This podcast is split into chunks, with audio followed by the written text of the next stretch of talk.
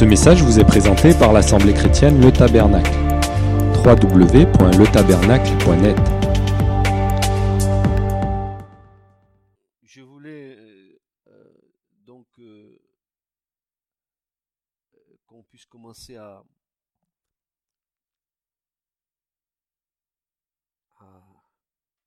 comprendre ce qu'est la, cuve des reins. Mais, voilà, j'ai réfléchi et je me suis dit que avant de avant de d'entrer dans, dans cet enseignement de la cuve, fallait que quand même on prenne, on prenne en considération les gens, les personnes qui travaillent dans, dans le parvis, c'est-à-dire les lévites. Savoir qui ils sont, qu'est-ce qu'ils font, pourquoi ils sont là, en fait ils sont à l'hôtel, etc. Ils sont à la cuve, ils sont. On a déjà parlé de, de l'hôtel, on a parlé du pécheur, mais on n'a pas beaucoup parlé des lévites. Or, c'est eux qui ont le service dans le tabernacle, et c'est important. Alors, on va peut-être euh, ce soir euh, voir au travers des Lévites quel est notre service vis-à-vis de Dieu. Je crois que c'est assez intéressant. D'abord, il y a un premier texte que je voudrais partager avec vous. Et on va le trouver dans l'épître aux Hébreux, au chapitre 5.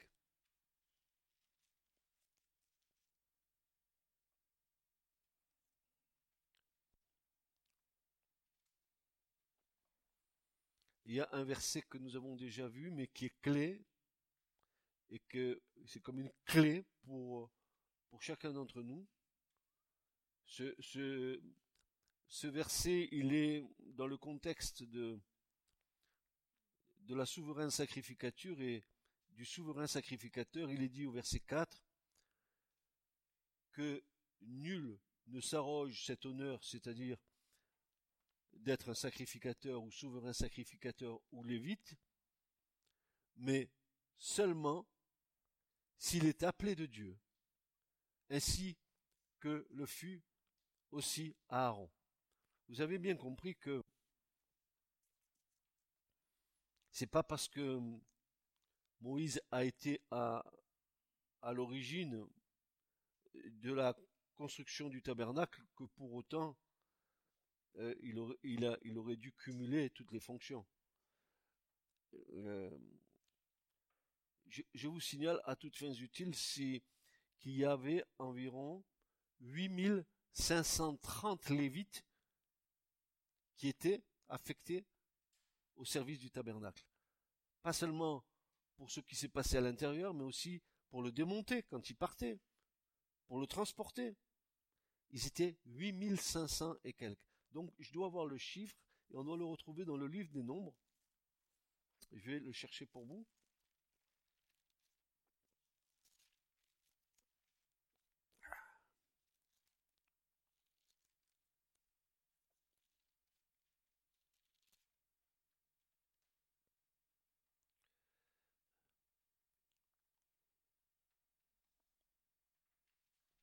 Alors il y a déjà un premier verset où il est dit au ch- chapitre 8, verset 23 jusqu'au verset 26,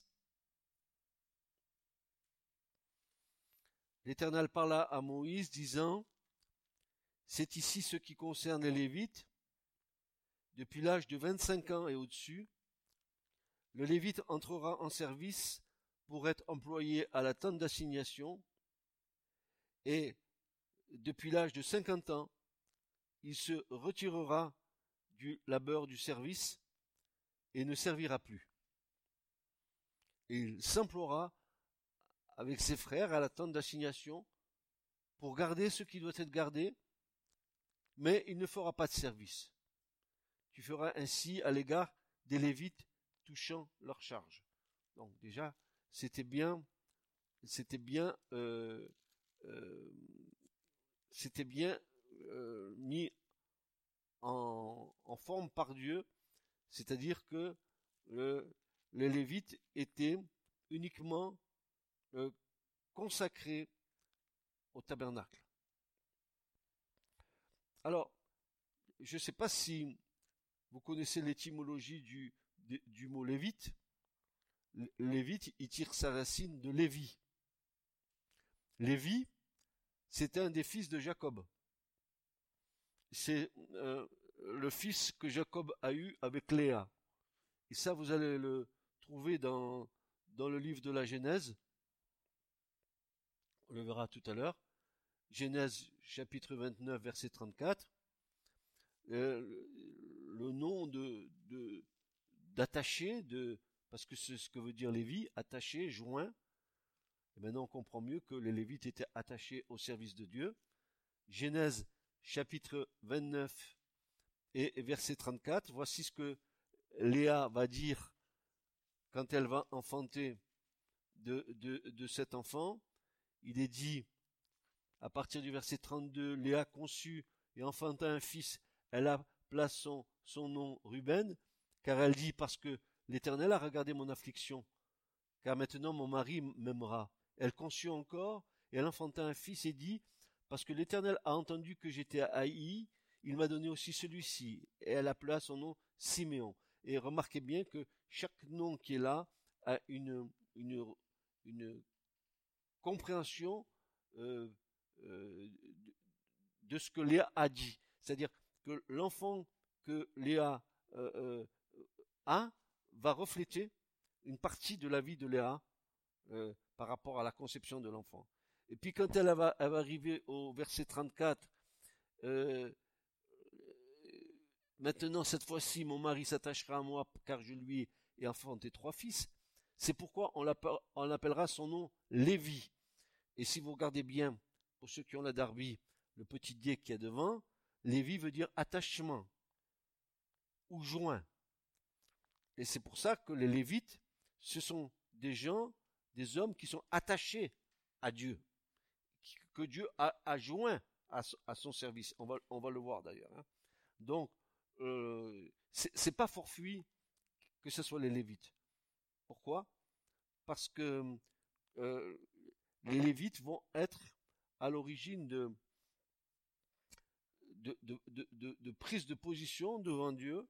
Par exemple, souvenez-vous quand euh, Moïse est monté sur la montagne pendant 40 jours, qu'il a reçu l'étape de la loi, et comme il tardait à redescendre, Aaron en bas a fait un veau d'or, tout le monde a adoré le veau d'or, sauf les Lévites. Et quand Moïse est redescendu avec l'étape de la loi, qu'il a vu ce qui se passait, il, il, appelait à lui, à moi les Lévites.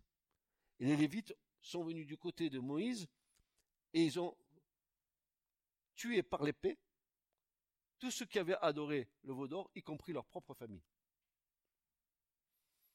Donc ce sont des gens qui étaient entiers pour Dieu. Ils ont tout de suite euh, euh, pris position pour Dieu. Vous direz, mais tuer sa mère, son père, c'était une question d'idolâtrie. C'était une question que Dieu venait de parler, que la montagne avait tremblé, que, euh, que la loi avait été donnée. Déjà, on commençait à, adorer un veau d'or. Non mais, c'est n'importe quoi. Hein? Tu connais Jésus et en même temps tu vas adorer à, côté le, le veau d'or du monde. Qui est le veau d'or du monde? Tu, mets l'idole que tu veux. Madonna?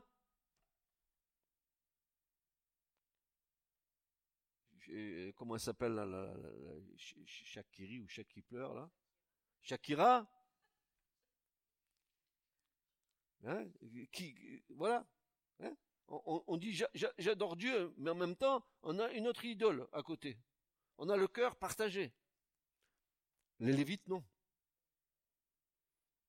Il, avait fait le veau d'or avec tout l'or et l'argent que les Israélites ont donné à Aaron, cet or et cet argent qu'ils avaient sorti d'Égypte, car à la dernière plaie, les Égyptiens, pour qu'ils partent il leur a donné des plats d'or, des plats d'argent, etc.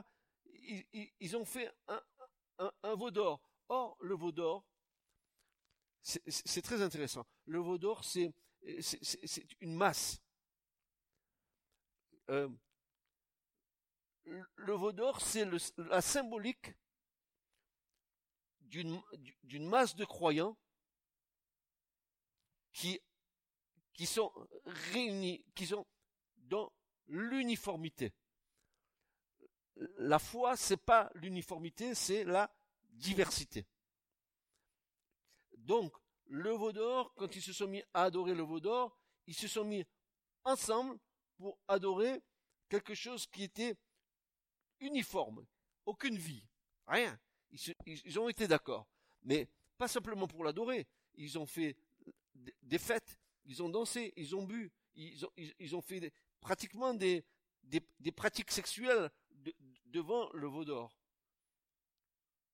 Alors que les Lévites, eux, ils se sont pas souillés. Ils se sont mis à part. Et quand euh, Moïse est descendu et qu'il il, appelait les Lévites à moi, tous les Lévites sont venus comme un seul homme derrière Moïse et ils ont réglé le problème. Nous, nous allons voir parce que dès le départ de la foi, quand nous rentrons dans notre foi, faisons attention de, ne pas faire un mélange entre la chair et l'esprit.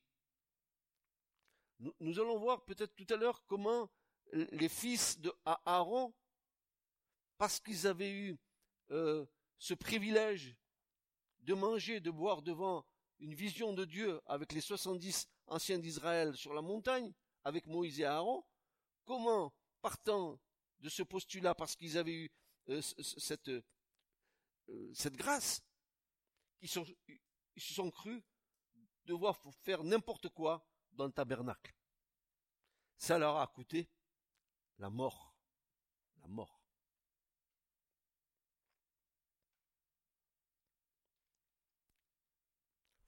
Je voulais, si je retrouve le verset, normalement, je devrais pouvoir voilà. Nombre 4, versets 46 et 47. Je vous disais tout à l'heure qu'ils étaient 8000, 8580 exactement. Regardez, tous ceux qui furent dénombrés, que Moïse et Aaron et les princes d'Israël dénombrèrent, savoir les Lévites, selon leur famille, selon leur maison de père, depuis l'âge de 30 ans et au-dessus jusqu'à 50 ans, tous ceux qui entraient pour s'employer à l'œuvre du service et à, l'œuvre du portage à la tente d'assignation, les dénombrés furent de 8580. Voilà. Voilà. Ça, c'est l'information. Ils n'étaient pas un ou deux, hein. Et, et, comme il dit, dit nombre 9, si la Shekinah s'arrêtait un jour, il, remettait le tabernacle en ordre de marche. Si ça restait un mois, c'était un mois. Si ça restait un an, ça restait un an. Mais si c'était tous les jours, alors on démontait et on transportait, et pas n'importe comment. Il y avait un ordre de départ. Premièrement, la tribu de Judas. C'est beau, Judas, la première. Pourquoi Judas Parce que Jésus il est notoire qu'il est sorti de la tribu de Judas. en tête. Et les Lévites étaient au milieu. Et pas n'importe comment. Ils transportaient avec l'autel des holocaustes allumé. Ils le transportaient, il était allumé, constamment allumé. Quand Dieu a allumé le feu, fallait pas qu'il s'éteigne. Il le transportait allumé. Alors, imaginez qu'il fallait du monde pour tout ça. Et là, on a le chiffre. Euh, il faut, il faut fouiller l'écriture pour, pour y arriver. Voilà. Donc, Lévi, c'est un des fils de Jacob, que Jacob a eu avec Léa, et Lévi a eu une descendance, ce sont les Lévites. Les Lévites, ce sont ces gens-là que Dieu a choisis. Alors, comment euh, Dieu a fait cette chose-là? Eh ben, on est dans le livre des nombres, on va y rester. D'abord, je, reviens à Hébreu. On, a, bien compris. Nul ne s'arroge l'honneur de servir Dieu s'il n'a pas été appelé de Dieu lui-même.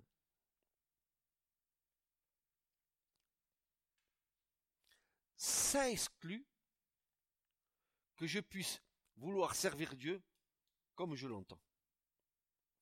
Même si j'ai des dons naturels que je voudrais mettre au service de Dieu, tant que Dieu ne m'a pas appelé pour le mettre à son service, parce qu'auparavant il aura purifié ce don, pour qu'à un moment donné tu puisses l'exercer. Mais si tu veux le faire de ta propre initiative, si tu, veux euh, avec ta bonne volonté faire les choses de Dieu, ça risque de pas marcher. Nul ne s'arroge l'honneur de servir Dieu s'il n'a pas été appelé de Dieu, et nous allons voir, pas seulement appelé, mais établi par Dieu. Nous allons voir comment Dieu établit. Ça veut dire qu'il y a bien un ordre dans le royaume de Dieu. On ne peut pas nous faire fonctionner l'église du Seigneur comme on, fait fonctionner, euh, comme on fonctionne dans le monde.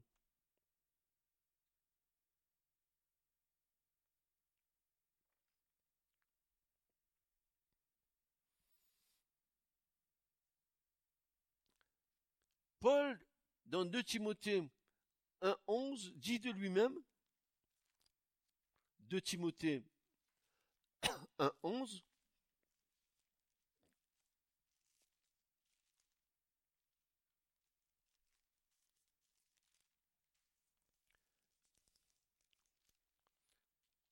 il va dire ceci,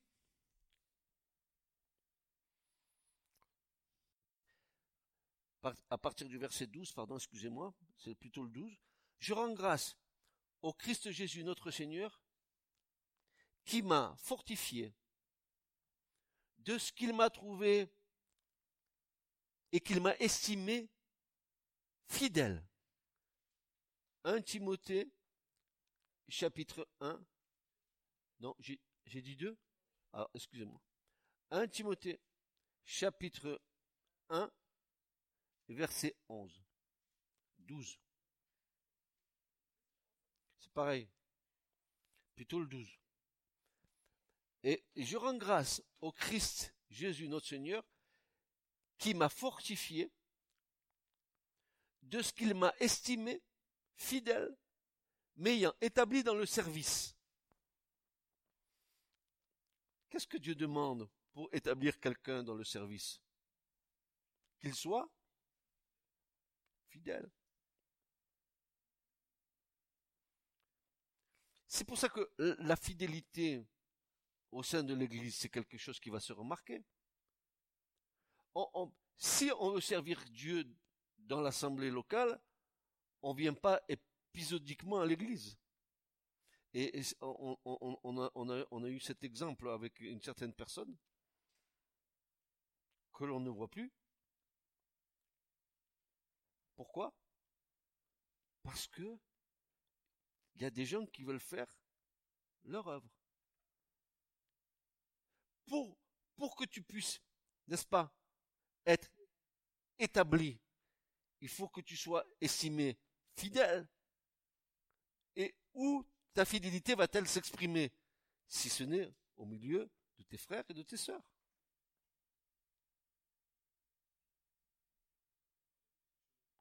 Oui, fidèle dans les petites choses pour que Dieu te confie de grandes. Nous, comprenons bien ici que Paul dit, c'est parce que Dieu l'a estimé fidèle que Dieu l'a établi. Et si nous prétendons à, faire un service pour Dieu, il faut que nous soyons d'abord fidèles. Fidèles à Dieu. Puis en même temps, tu aimeras ton Dieu mais aussi fidèle dans ton amitié, ton amour avec tes frères. Parce que tu ne peux pas être fidèle qu'avec Dieu et pas avec tes frères. Tu aimeras ton Dieu de tout ton cœur, mais aussi tu aimeras tes frères. Il y a, une espèce de réciprocité que nous devons avoir. Donc, ce n'est pas moi qui le dis. Moi, je vous donne la parole. Après, vous, vous pesez les choses. Euh, il y en a qui, veulent avoir des places dans l'église. Ils voudraient faire ci, ils voudraient faire ça dans l'église. Mais d'abord, qu'est-ce que moi je vais demander? Si moi je suis attaché à la parole, je vais demander d'abord que la personne qui prétend euh, vouloir faire ça, qu'elle soit d'abord fidèle. Fidèle dans sa relation avec ses frères. Fidèle dans sa relation avec l'église locale. Fidèle dans sa relation avec Dieu d'abord.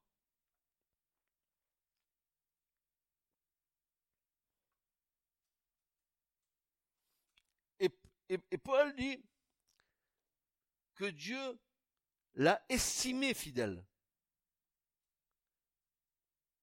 C'est Dieu qui l'a estimé fidèle.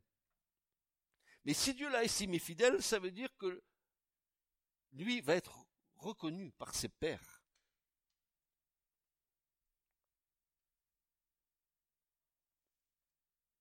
Alors, un autre passage, et après on, ira voir nos amis les Lévites, on va aller dans 1 Corinthiens chapitre 12 et, et verset 28.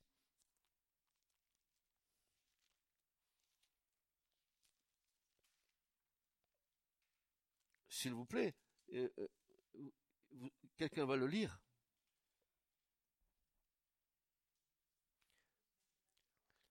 1 Corinthiens chapitre 12.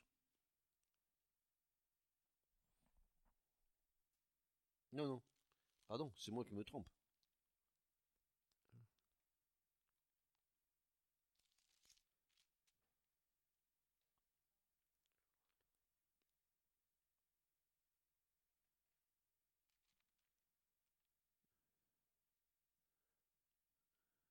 Ça c'est... Ah oui, je suis sûr. C'est moi, je suis au 11. C'est ça. Alors, voilà. Euh, à partir du verset 4 euh,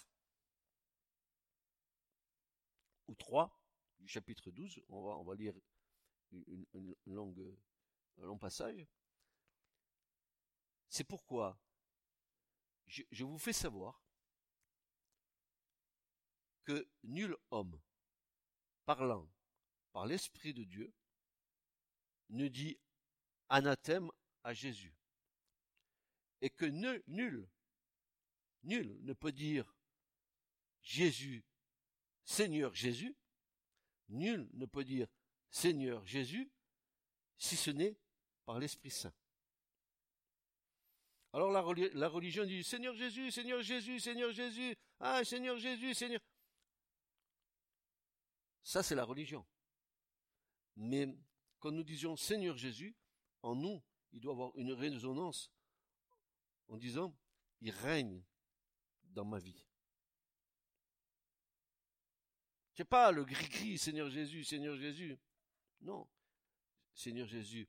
Nul ne peut dire que Jésus est Seigneur si ce n'est par l'Esprit de Dieu. Or, dit Paul, il y a diversité de dons de grâce, mais le même esprit. Regardez, il y a diversité de services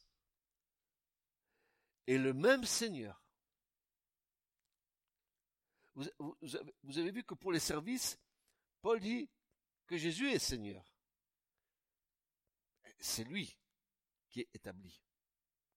Il y a diversité d'opérations, mais le même Dieu qui, qui opère tout en tous.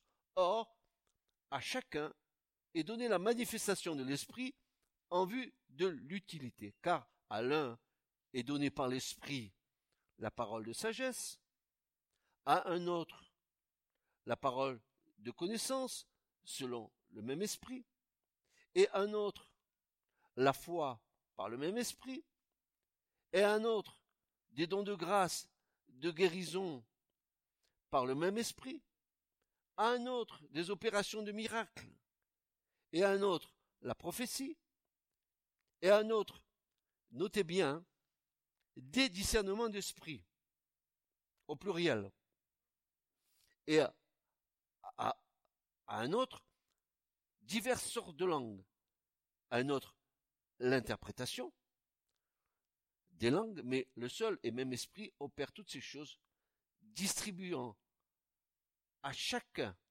en particulier comme il lui plaît. Dieu te donne des dons, mais tu n'es pas propriétaire du don.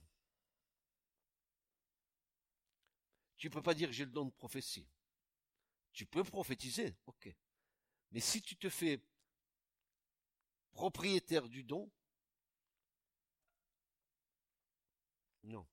Tu peux prophétiser aujourd'hui et pendant un an, deux ans, plus prophétiser.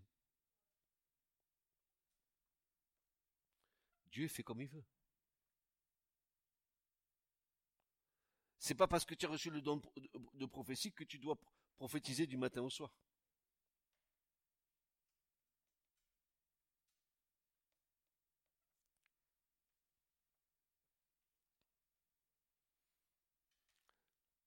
Regardez verset 18. Mais maintenant Dieu a placé les membres, chacun d'eux, dans le corps, comment? Comme il l'a voulu. Or, si tous étaient un seul membre, où serait le corps? Mais maintenant les membres sont plusieurs, mais le corps est un. Regardez bien. Verset 28. Dieu a placé les uns dans l'assemblée, d'abord des apôtres, en second lieu des prophètes, en troisième lieu des docteurs, ensuite des miracles, puis des dons de grâce, de guérison, des aides, des gouvernements, diverses sortes de langues. Tous sont-ils prophètes? Tous sont-ils apôtres? Pardon? Tous sont-ils docteurs? Tous font-ils des miracles? Tous ont-ils des dons de grâce de guérison? Tous parlent-ils en langue? Tous interprètent-ils? Or, désirez avec ardeur les dons de grâce plus grands, et je vous montre encore un chemin bien plus excellent et c'est là où Paul va nous parler de l'amour. Donc, voyez bien que c'est Dieu qui, qualifie. C'est Dieu qui distribue selon sa volonté. Selon l'opération du Saint-Esprit, Dieu qualifie les gens. Mais, jamais de la vie, tu n'es pas maître de ton don.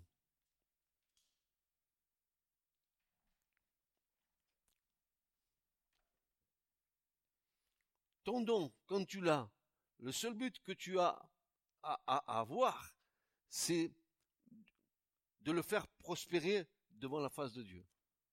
Et Dieu verra si. ça me fait penser au prophète Élisée. Quand euh, Élie est venu euh, sur, l'ordre de Dieu en disant Allez, donne-lui ton moto prophétique, il va, être prophète à ta place. Et, lui, hein, euh, il, allait dire, oh là là, euh, il me pique mon ministère, ce, cet Élysée. Et, pourtant, Dieu, tu sais, Dieu, hein, j'ai tenu tête à Jézabel, j'ai tué 400 prophètes, faux prophètes d'Astarté. Et comment tu me demandes de, de, que je donne mon manteau prophétique à quelqu'un d'autre? Est-ce que Dieu j'ai démérité? Ça c'est l'homme.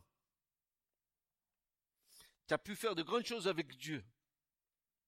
Mais si Dieu demain veut, comme toi, comme pour moi, que ça s'arrête et que Dieu transmette à d'autres, alors Élie il a dû passer un moment dépressif, le pauvre. Ça y est, je suis plus prophète. Moi, Élie le Tishbite, qui, dit à Israël, jusqu'à quand tu vas claudiquer de deux pieds? Ou si c'est euh, Dieu qui est Dieu, va avec Dieu. Mais si c'est Baal, va avec Baal. Mais choisissez ton camp, qui a tué, passé par le fil de l'épée, tous les prophètes d'Astarté et de Baal, que Jézabel avait placé, le voilà pas que Dieu lui dit maintenant, non, non, s'arrête, t'arrête. Passe ton manteau à Élisée. On aurait pu, il aurait pu aller consulter un psychologue qui lui dirait, mais tiens, pleine dépression, mon pauvre Élie. Qu'est-ce que tu as qui va pas? Oh, tu sais. Eh ben, voilà il aurait expliqué son petit problème. Mais c'est mal connaître Dieu, n'est-ce pas? C'est mal connaître Dieu. Dieu lui donne Élisée. Est-ce que parce que Dieu lui a donné Élisée, que Élisée, du jour au lendemain, a commencé à être prophète? Pas du tout. Élisée a suivi Élie pendant dix ans. Et l'Écriture nous dit qu'il lavait les mains de son frère le prophète c'est comme un symbole. On, le verra tout à l'heure peut-être, si on a assez de temps, on verra que euh, le fait de laver les mains, c'est quelque chose de très symbolique dans, l'écriture. Et pendant dix ans, il s'attachait euh, à, suivre Élie. Pourquoi? Parce que Dieu a formé Élisée à ce que Élie était en train de faire. Et Élie avait fondé des écoles de prophètes à Bethel, à Gilgal, à Jéricho. Et Élisée le suivait. Si bien, si bien que le jour où Dieu décide qu'Élie soit enlevé, vous vous rendez compte? Tu ne seras plus prophète, mais voilà ce que je te propose, je vais t'enlever vivant. Qu'est-ce que tu choisis? Qu'est-ce que tu choisis? Ah, mais, je suis prophète, pourquoi tu me quittes mon truc de prophète, moi, mon petit truc là, tu sais, je suis bien là-dedans, je suis costaud, tu vois, Seigneur? Et pourquoi Élisée? Pourquoi je lui donne mon manteau de prophète? C'était des poils de chameau, mais si c'était symbolique, il lui donne le manteau. L'autre, il a attendu dix ans. Es-tu prêt à attendre dix ans que le Seigneur te forme?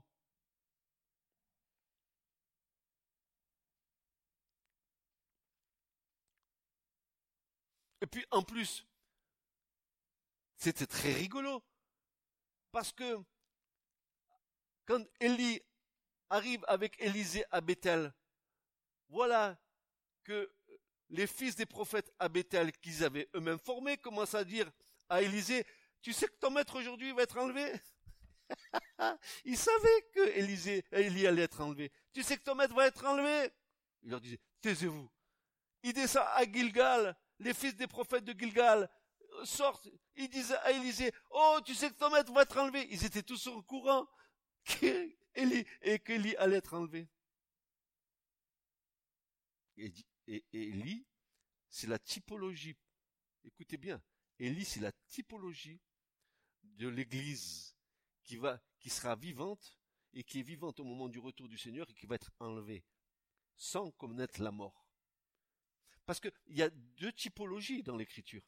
Vous avez Élie, qui est la typologie de l'enlèvement des gens qui seront vivants au moment où le Seigneur reviendra, et vous avez Élisée, qui est le prophète qui est mort et qui ressuscitera. Et les deux ensemble iront à la rencontre du Seigneur dans les airs, comme nous irons avec le Seigneur dans les airs. Imaginez, frères et sœurs, imaginez le plan de Dieu. Il fallait que pour que l'enlèvement qui va avoir là, bientôt soit cru, il fallait qu'il y en ait des prémices auparavant. Eh bien, Dieu avait prévu ça du temps d'Élie. Déjà, il y a eu un enlèvement. Alors que Élie était vivant. Mais avant Élie, il y a eu un autre avant lui, Enoch. Il a été enlevé vivant aussi. Et Dieu a donné deux témoignages dans l'enlèvement, dans l'Ancien Testament. Enoch et Élie. Et si Dieu l'a fait pour eux, il va le faire pour nous. Ah. Ah. Merci Seigneur.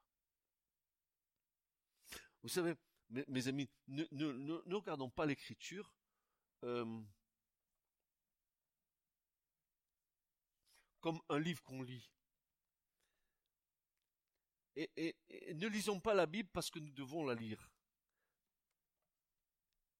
Si nous, ouvrons la Bible, c'est pour s'attendre à quelque chose de la part de Dieu.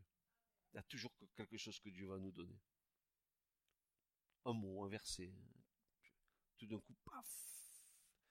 Euh, tout, d'un coup, excusez-moi, c'est mon expérience, je vous la transmets. Tout d'un coup, tu as, as, des phrases qui t'apparaissent et tu dis, mais d'où je sors ça, quoi? Et Cette semaine, j'ai reçu quelque chose, je, suis allé lui dire à ma femme, regarde comme c'est beau ce que je reçois. Et, la première chose que j'ai faite, c'est d'aller vite écrire ce que j'avais reçu, pour pas que ça, ça, me... C'était beau. Mais quand tu rentres dans la parole, attends-toi. Cette parole, elle est esprit et vie. Elle, va parler à ton cœur. Attends-toi. Si tu la lis pas, tu te prives. Tu te prives de, de force intérieure. Tu te prives surtout de conviction quand tu dois affronter des situations.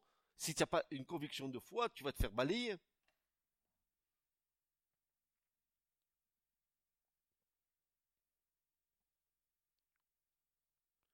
J'ai envoyé une, petite vidéo à, Didier et à Babou. Et cette vidéo, c'était un, homme qui était accroché à une falaise, et en bas, c'était un précipice très profond. Il était accroché, et il disait, y a-t-il quelqu'un? C'était dans la montagne haute. Y a-t-il quelqu'un? Y a-t-il quelqu'un? Et tout d'un coup, l'on voit Nuncio, soy Dios. C'est Dieu qui lui parle. Y a-t-il quelqu'un? Oui. Yo soy Dios. Nuncio. Ne te préoccupe pas de nada. Ne, t'inquiète de rien. J'ai donné des ordres à mes anges. Laisse au fond de la falaise et mes anges te porteront.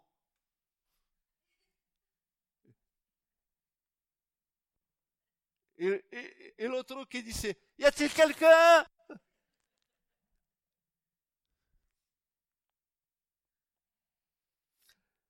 Yo.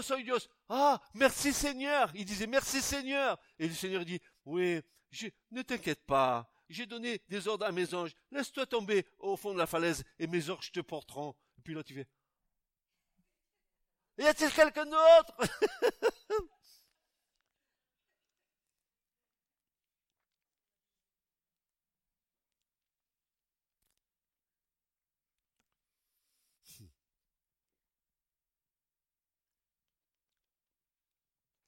La foi, elle vient de ce que l'on entend, et ce que l'on entend, es la palabra de Dios. Ya hace su trabajo en notre corazón.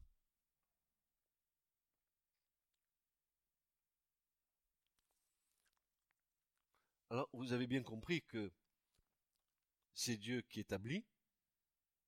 Ce que Dieu demande, c'est qu'on soit trouvé fidèle fidèle dans les petites choses, mais comme dans les grandes. Attendons patiemment l'heure de Dieu pour faire l'œuvre de Dieu. Euh, vous savez, frères et sœurs, c'est pas à la multitude de nos années dans la foi que nous serons jugés. Il y a une parabole que Jésus donne, et, j'aimerais, maintenant ça me vient à l'esprit parce que euh, on, peut se poser des questions. Les ouvriers de la première heure et les ouvriers de la dernière heure. Ben, ils vont toucher le même salaire. Si Dieu euh, euh, t'utilise très peu de temps, mais que tu fais bien le travail de Dieu, tu auras le même salaire que celui qui a, qui a commencé à 30 ou 40 ans en arrière, tu comprends bien. Dieu attend des choses différentes. C'est lui qui décide. Alors ne vous inquiétez pas. Ne vous inquiétez de rien. Dieu fait les choses. Et si tu es fidèle dans les petites choses, quelles sont les petites choses dans lesquelles on peut être fidèle, frères et sœurs? Eh bien, euh, être, euh, euh, un, frère qui est attentif aux autres, être un, frère fidèle dans, dans, l'exercice de sa foi, dans la parole, dans la prière, être... Je sais pas, il y a mille occasions de prouver notre fidélité message vous a été présenté par l'Assemblée chrétienne Le Tabernacle. www.letabernacle.net